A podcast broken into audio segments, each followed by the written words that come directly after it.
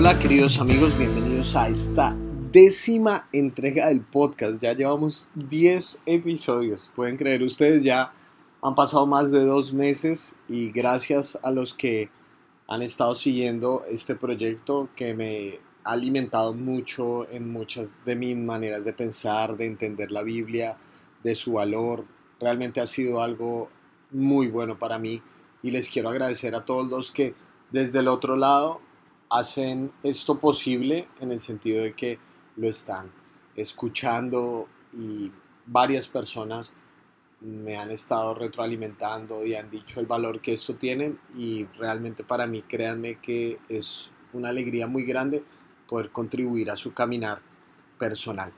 Bueno, hoy les quiero hablar de un tema que me parece muy personal e importante y es el tema del perdón yo me he dado cuenta que es un asunto sumamente importante el que, pues como parte de mi trabajo, no es solamente hablar de la Biblia, sino hablar con personas.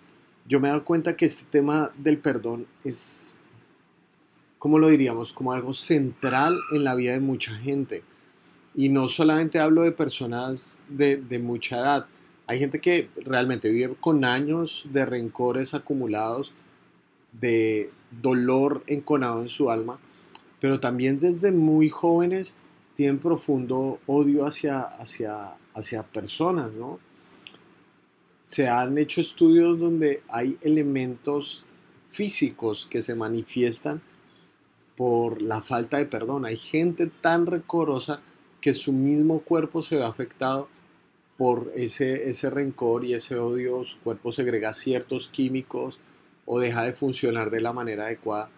Y este tema del perdón es muy complejo, se han escrito libros enteros al respecto y de ninguna manera quiero facilitarlo o simplificarlo. De ninguna manera quiero decir que eh, no, puedo, no puedo sugerir que en 20 minutos ya vaya a solucionar el tema, porque sé que tiene muchos componentes emocionales particulares, a cada persona le han pasado eh, cosas muy específicas que son sumamente dolorosas. Y seamos honestos, hay gente que piensa que se va a solucionar con la comparación.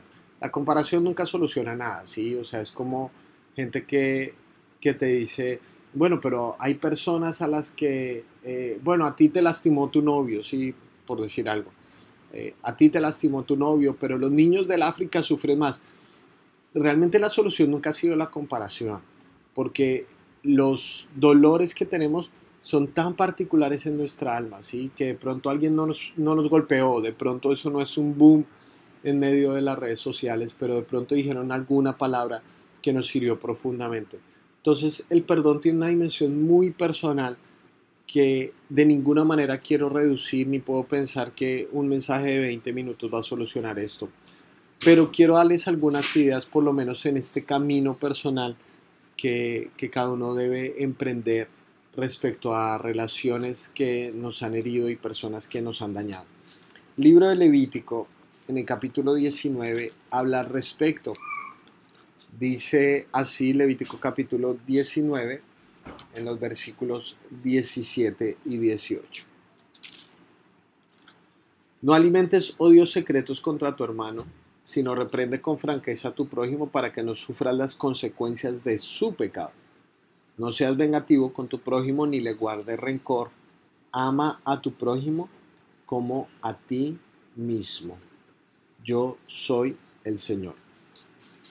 Leemos este texto, es una porción que Jesús mismo citó, eso de ama a tu prójimo como a ti mismo, y nos damos cuenta que hace parte de un contexto más amplio que está específicamente incrustado en este tema de lo que es el perdón.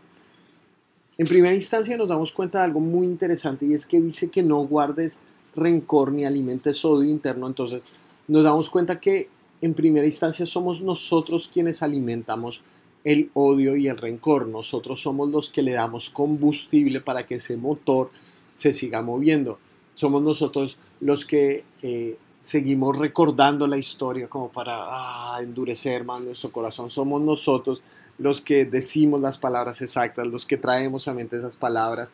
Somos nosotros los que alimentamos. Pero es muy interesante que diga que no hagas eso porque así vas a sufrir, para que no sufras las consecuencias de su pecado. Es decir, el perdón o el no alimentar el rencor no se basa en la premisa de suponer que lo que esa persona hizo está bien. Perdonar no significa decir que entonces el daño que esa persona me, me, hizo está bien y que fue correcto. Eso no es el perdón. Si alguien te da esa idea del perdón, simple y llanamente es una mentira. Porque ahí literalmente el Levítico habla de pecado. Sin embargo, sin embargo, eres tú quien sufre las consecuencias del el pecado de esa persona. Alguien usó una ilustración bastante fuerte y dijo que el rencor es como tomar un veneno para ratas uno esperando que se mueran las ratas. ¿Quién es la persona que más se hace daño con el rencor? Créanme que no son las personas que nos hicieron daño. Y algunas personas me dicen, Miguel, es que si tan solo me pidiera perdón. Mira, hay gente que no te va a pedir perdón nunca en la vida. Incluso tenemos rencores con gente que ya está muerta o que ya se ha salido de nuestra vida, pero que la ha dejado marcada negativamente. No puedes seguir empeñando tu gozo en que otro sea el que dé el primer paso. Tiene que haber una decisión, no seas tú el que alimente el rencor, el más perjudicado con alimentar estos odios y estos rencores, eres tú mismo. Rob Bell lo dijo así, perdonar es liberar a alguien y descubrir que ese alguien eras tú. Al no guardar rencor, no le estás haciendo favor a otra persona. En primera instancia, estás soltando tú algo que te hace mucho daño, algo que te amarga la vida. Y por eso la alternativa no es vengarse, porque vengarse es seguir manteniendo la violencia como parámetro principal de la relación. Y es que a veces pensamos que vengarse es la manera de estar al día en una situación. Eso no es verdad, simplemente no es verdad porque la venganza lo único que hace es como una especie de, lanzar la pelota de un lado para otro. Pero es que nosotros no nos vengamos para mantener el equilibrio, nosotros nos vengamos para ganar, ¿sí? Si alguien te dice A, tú le vas a decir A y B, y entonces esa persona va a quererte decir A, B y C, siempre, siempre. La violencia tiende hacia el crecimiento, la violencia tiende a crecer más y más y más. En un país como Colombia nos damos cuenta de eso. Ya no importa quién inició la guerra. Sencillamente la violencia ha circulado tanto tiempo en medio de nosotros que seguimos siendo innovadores para vengarnos y vengarnos y vengarnos hasta que en algún momento alguien absorba el peso de la venganza sobre sus hombros y diga, la violencia se detiene aquí. Porque lo que pasa con lo que cuando nos vengamos es que muy fácilmente nos convertimos en aquello que tanto odiamos. Hablando de, de mi país, yo me doy cuenta cómo eso ocurre. Los guerrilleros nacieron como una manera de responder de forma violenta a las injusticias del Estado, desde su perspectiva, obviamente. Y después nacieron grupos paramilitares, es decir, grupos que al margen de la ley estaban pretendiendo respaldar lo que hacía el Estado para luchar contra los guerrilleros. Si ustedes preguntan, en la historia, ambos grupos hicieron ataques, eh, ambos grupos pusieron bombas. Ambos grupos son victimarios de masacres terribles. ambos grupos están manchados por el narcotráfico. ¿Por qué? Porque uno se puede convertir en aquello que tanto critica. Responder en los parámetros de la violencia es sencillamente convertirnos en un violento más. Se dice que alguna vez le preguntaron a una persona, oye, ¿qué hacemos si matamos a todos los violentos? Un hijo le pregunta al papá, papá, ¿qué pasa si logramos matar a todos los violentos? Él dice, hijo, pues solamente quedaremos los asesinos. Eso en cuanto a la venganza, en cuanto al rencor, yo creo que el rencor es una forma de idolatría, porque es muy fácil que esa persona se convierta en el eje de nuestra vida.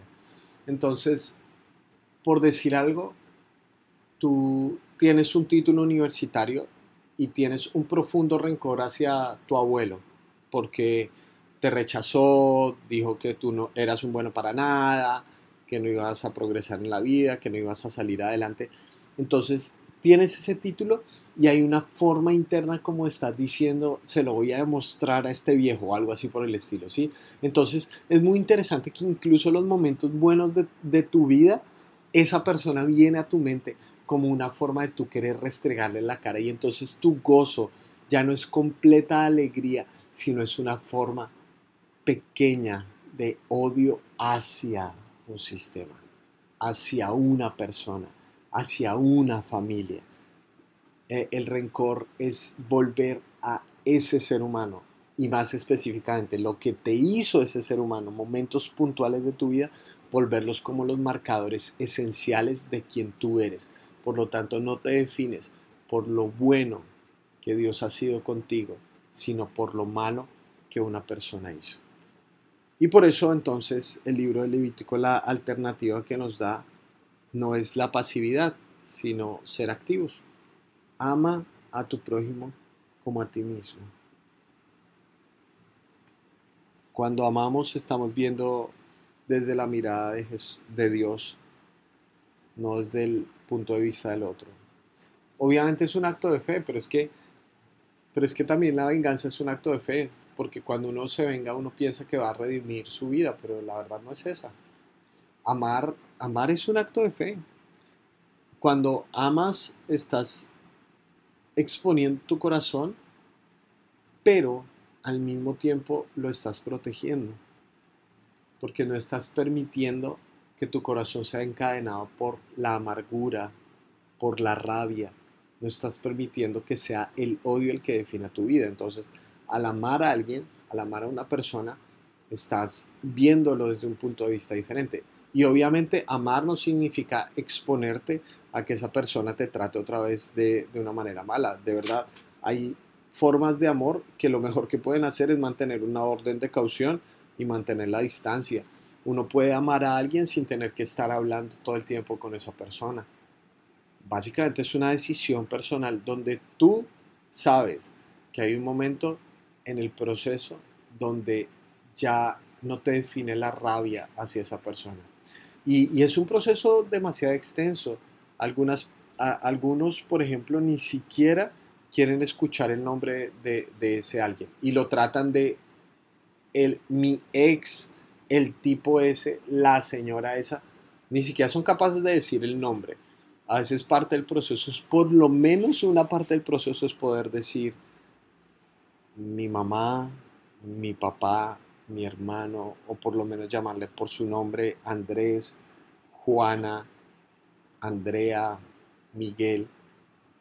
E, esos son pequeñas partes del proceso hasta que llega un momento donde tú eres capaz de esperar que a esa persona le vaya bien, donde podrías incluso orar para que esa persona no siga anclada a la violencia, al rencor y a la rabia.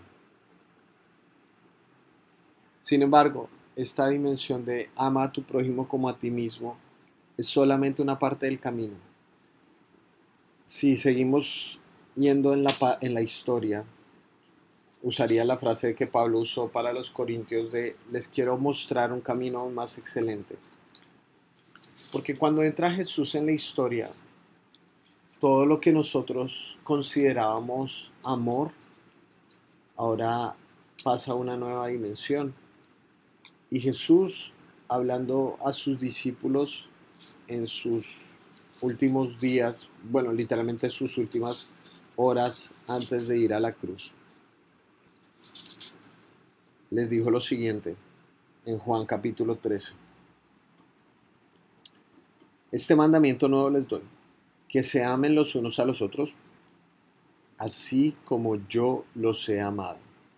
También ustedes deben amarse los unos a los otros. De este modo, todos sabrán que son mis discípulos si se aman los unos a los otros. La pregunta natural que nos surge cuando leemos esto es, ¿y qué es lo nuevo de este mandamiento? Porque amarse unos a otros, pues ya lo teníamos en Levítico 19.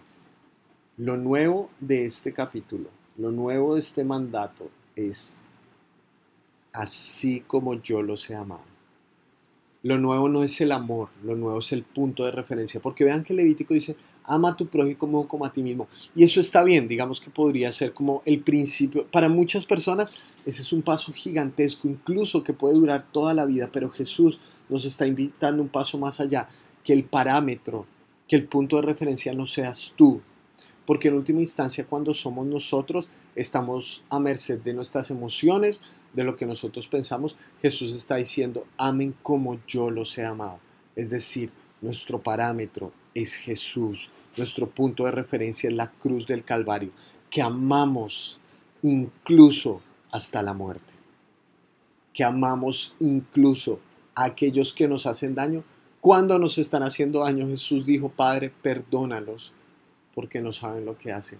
Esa es la clase de amor que quiere Jesús que nosotros tengamos, que no entreguemos nuestra vida a la amargura, al odio y al rencor, sino que amemos aún hasta la muerte. Y yo me la juego porque ese amor es capaz de trastornar el mundo. Me contaron una historia que me impactó profundamente en, en Montería, en Córdoba, una de las zonas más golpeadas por la violencia en mi país. Resulta que una mujer salió a comprar unas cosas para su casa, a hacer unas vueltas, y cuando regresó encontró a su esposo y a sus hijos tendidos en el suelo asesinados vilmente. ¿Qué puede hacer uno frente a eso? Semejante cicatriz, que vas a hacer algo cotidiano, y cuando regresas ya no tienes una familia. ¿Qué puedes hacer frente a eso? Eh, esta mujer viene a Montería, vivía en un pueblo de Córdoba, viene hasta Montería, la ciudad principal del departamento de Córdoba, y resulta que tenía otro hijo varón al cual también le asesinaron en su nueva vida. Y esta mujer decía, ¿por qué? ¿Por qué me vuelve a sangrar esta herida que tenía en el alma. ¿Qué dice uno frente a eso? Resulta que esta mujer empezó a participar en una iglesia, en una comunidad de fe, y, y en medio de eso llega a la iglesia una persona muy, muy, muy enferma, y esta mujer decide ir a cuidarlo, y a medida que va avanzando la relación, se da cuenta que este hombre enfermo fue quien asesinó a su familia. ¿Qué haces con eso? Dime qué haces con eso. O sea, ¿te imaginas poder tener cara a cara enferma a la persona que mató a tu familia? Como esta mujer se había encontrado con Jesús. Dice que fue la experiencia más dolorosa y hermosa de su vida porque decidió cuidarlo hasta el último minuto de su vida. Esta mujer le habló del mensaje del Evangelio, de este mensaje de amor. No solamente le habló, sino que modeló eso, no dejó que su vida fuera absorbida por la rabia, sino que fuera impulsada por el amor, al punto que este hombre entregó su vida a Jesús. La invitación que tenemos late desde el libro de Levítico. una comunidad que sea capaz de amar, que sea capaz de trascender el odio, no con más odio, sino con un amor que va hasta la muerte por el otro y que le apuesta todo a la cruz de Jesús. Te mando un gran abrazo.